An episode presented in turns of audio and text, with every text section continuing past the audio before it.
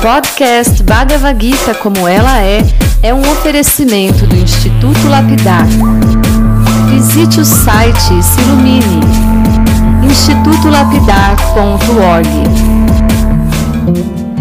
Olá, seja muito bem-vindo, muito bem-vinda.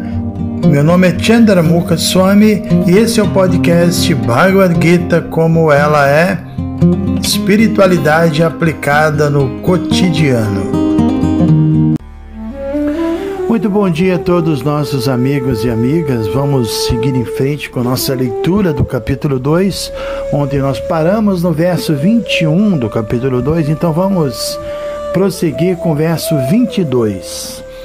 Assim como alguém veste roupas novas, abandonando as antigas, a alma aceita novos corpos materiais, abandonando os velhos e inúteis. Né? Ontem mesmo, nós já fizemos um breve comentário sobre essa analogia, que é bastante simples, mas ela também é bastante óbvia.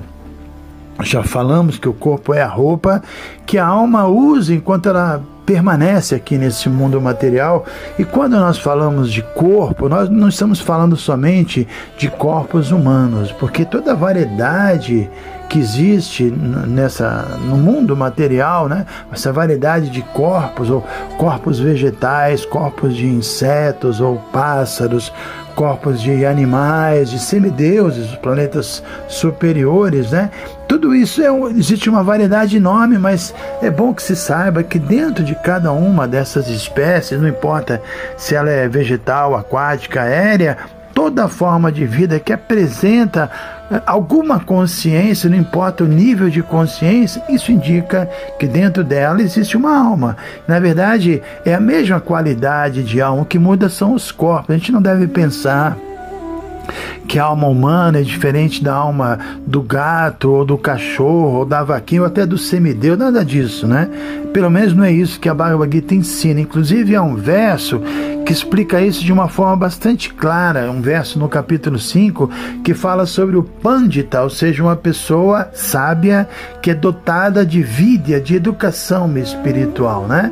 E, e ela tem o que é chamado de Samadhana, uma visão equânime, e com essa visão equânime, ela não faz distinção nem entre, as, nem entre as espécies de vida e nem vê diferença entre as castas, né? O verso, por exemplo, menciona três espécies, né? Gavi, a vaca, Hastini, o elefante, Shuni, o cachorro. E do ponto de vista das espécies, obviamente, esses animais são diferentes.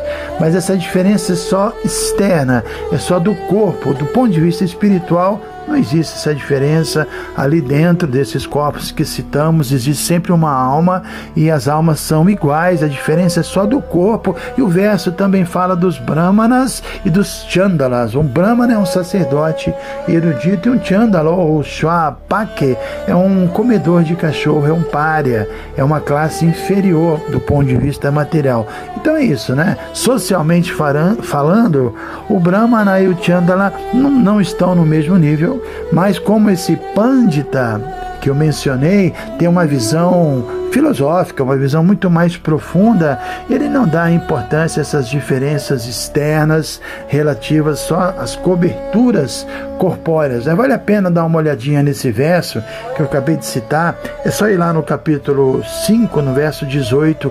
Vidya Vinaya Sampane Brahmana Brahmane Gavihastini Shuni Chaiva Shwapakecha Pandita Samadarshinaha. Então é isso. Cada um de nós, por exemplo, a gente pode imaginar, a gente pode estar dirigindo uma bicicleta, ou um barco, um carro esporte, um, caminhão, ou um avião, até um disco voador. Né? Os veículos, é, nesse caso, são bem diferentes, mas é claro que nós somos a mesma pessoa, independentemente do veículo que a gente esteja pilotando, né?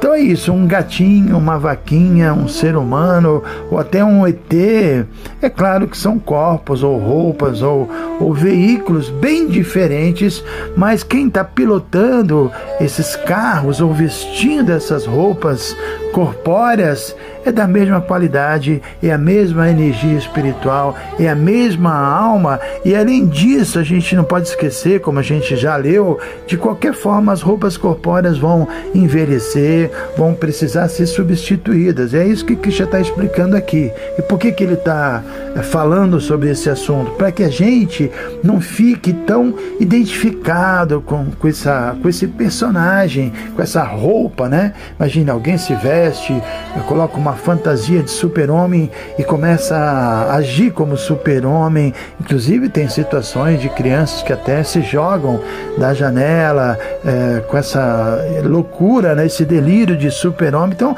a roupa corpórea não é o eu, é apenas uma fantasia e ela, inevitavelmente, uma hora vai ficar suja, vai ficar velha e vai, ser, vai ter que ser trocada em algum momento.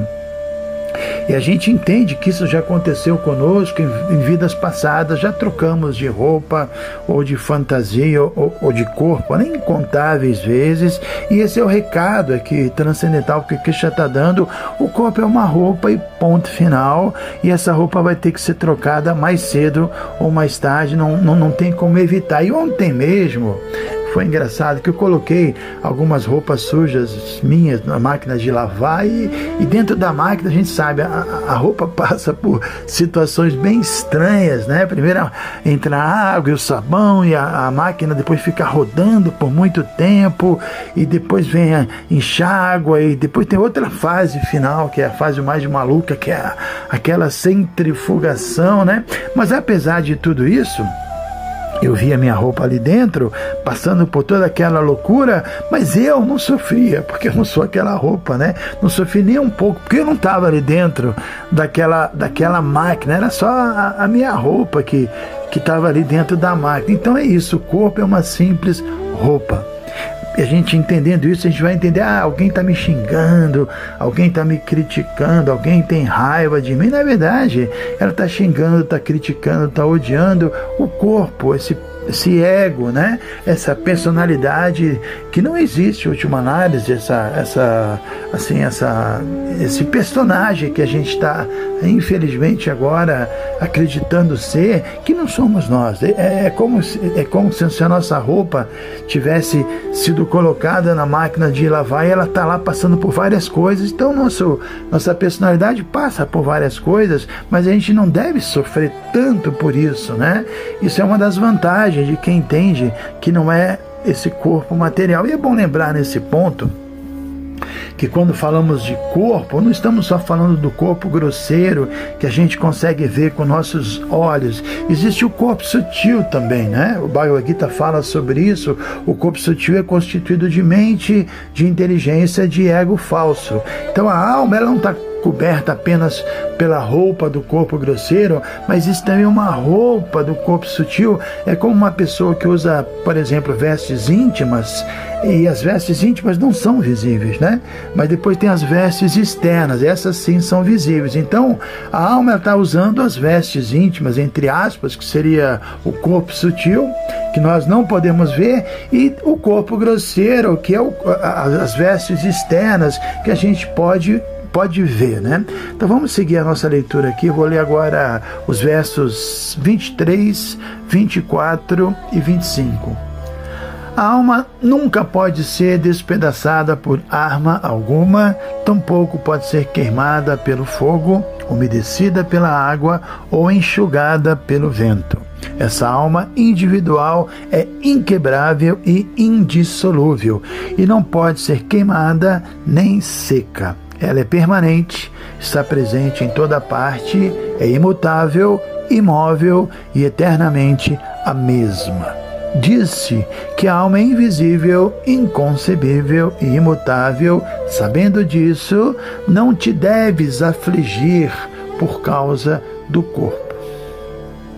Muito bem, Krishna aqui está tá dando essas instruções transcendentais para o guerreiro Arjuna para que ele fique livre da, da possibilidade de lamentação. Como já falamos várias vezes, né? Arjuna estava preocupado com a morte de seus amigos e de seus parentes, mas como a gente está vendo aqui, isso não era necessário, porque todos os guerreiros ali presentes, eles seriam promovidos para uma situação de vida superior. O eu verdadeiro deles, ou seja, suas almas, não iriam sofrer nenhuma alteração. A gente está lendo aqui que a alma não pode ser ferida por nenhum tipo de arma, espada, bomba, etc. E porque a alma ela é uma partícula espiritual atômica de Deus, do absoluto. Ela é imutável, ela, ela é eternamente a mesma. E, então a lamentação de, de Arjuna, a gente pode ver que não se justificava nem do ponto de vista material, nem do ponto de vista espiritual. Vamos ler mais alguns versos aqui, a partir do 26, né? Se, no entanto, pensas que a alma sempre nasce e morre para sempre, mesmo assim não tens razão para lamentar, ó pessoa de braços poderosos. Alguém que nasceu com certeza morrerá, e após a morte ele voltará a nascer. Portanto, no inevitável cumprimento do dever, não deves te lamentar.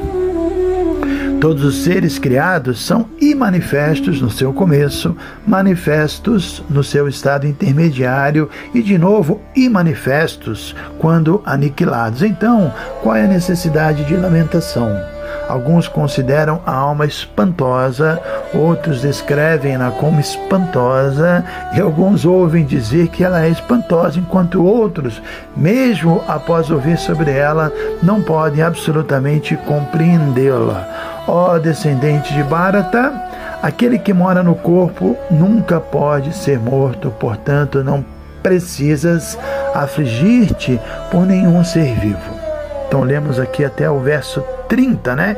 Especialmente esses primeiros versos aqui quando o Prabhupada, nosso guru, comenta eles, ele, ele diz que são versos importantes, especificamente para as pessoas que não acreditam na existência da alma, que pensam erroneamente, lógico, né? Que o corpo material é só uma combinação de elementos químicos e que a vida se desenvolve a partir dessa combinação de elementos químicos, né? Mas mesmo essas pessoas elas não precisam se lamentar. Qual o sentido de alguém se lamentar pela perda de meras substâncias químicas, né? Então, quem não acredita na alma eterna e acha que o eu é uma máquina biológica e nada mais, que essa máquina vai acabar, assim, está prestes a acabar, né? Essa pessoa que está identificada com essa máquina biológica e não acredita na alma, ela vai ter uma vida muito pequena, né? O problema é que acreditar que, que nós somos o corpo é que nesse caso a gente acaba sendo empurrado para uma vida hedonista, de muito desfrute. Se tudo vai acabar daqui a pouco, a gente vai a gente começa a pensar, né? Melhor eu tirar o máximo, máximo proveito e aí a gente entra numa, numa, numa posição muito perigosa. Uma pessoa assim, ela, ela fica muito próxima de não ter ética, de não ser honesta, sei lá, ela tem que desfrutar ao máximo que ela vai acabar, não é? Então, voltando aqui à questão da batalha de Kurukshetra, nós já discutimos que essa batalha havia havia se tornado inevitável, né? infelizmente, também já mencionamos em certas circunstâncias, para que se possa manter uma situação pacífica na sociedade humana, para evitar até uma violência maior, a guerra acaba se tornando um fator inevitável. E a gente vai ver no capítulo 4 que Krishna afirma que ele desce esse mundo para salvar os piedosos e ao mesmo tempo ele vai precisar aniquilar os impiedosos. Né?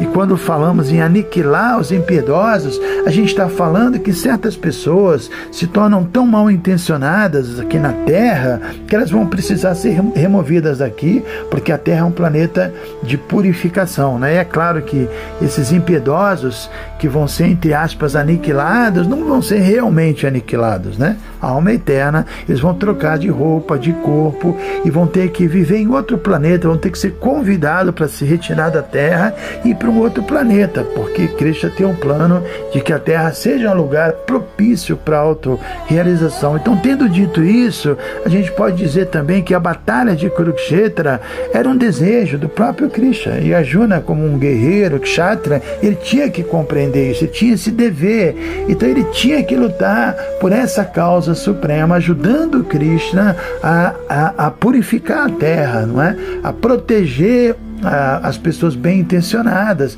E ele não poderia se entregar à lamentação.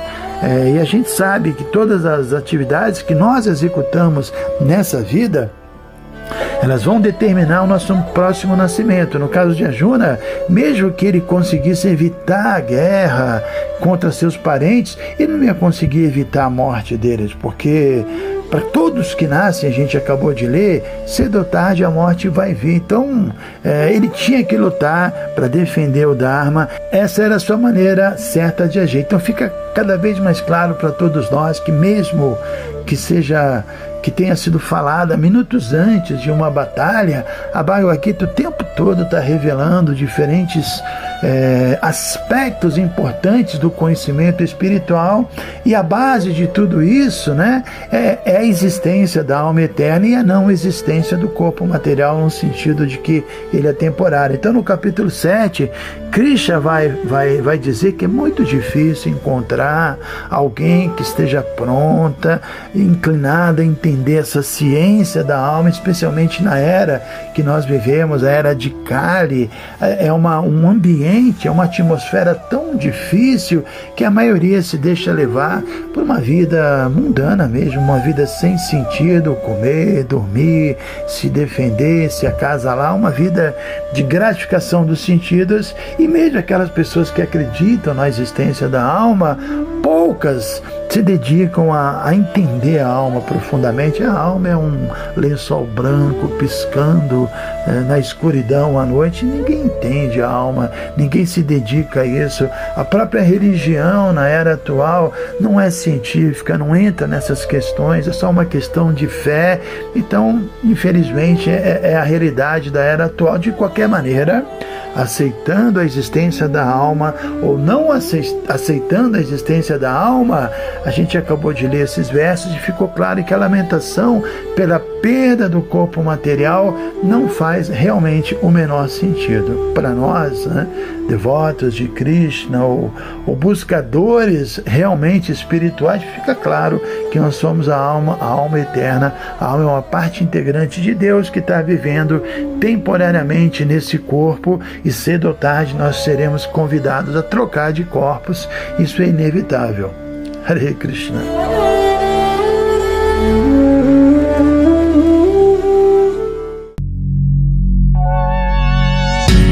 Se você se interessa por este conteúdo, não deixe de fazer o curso Bhagavad Gita para iniciantes com Chandramukha Swami.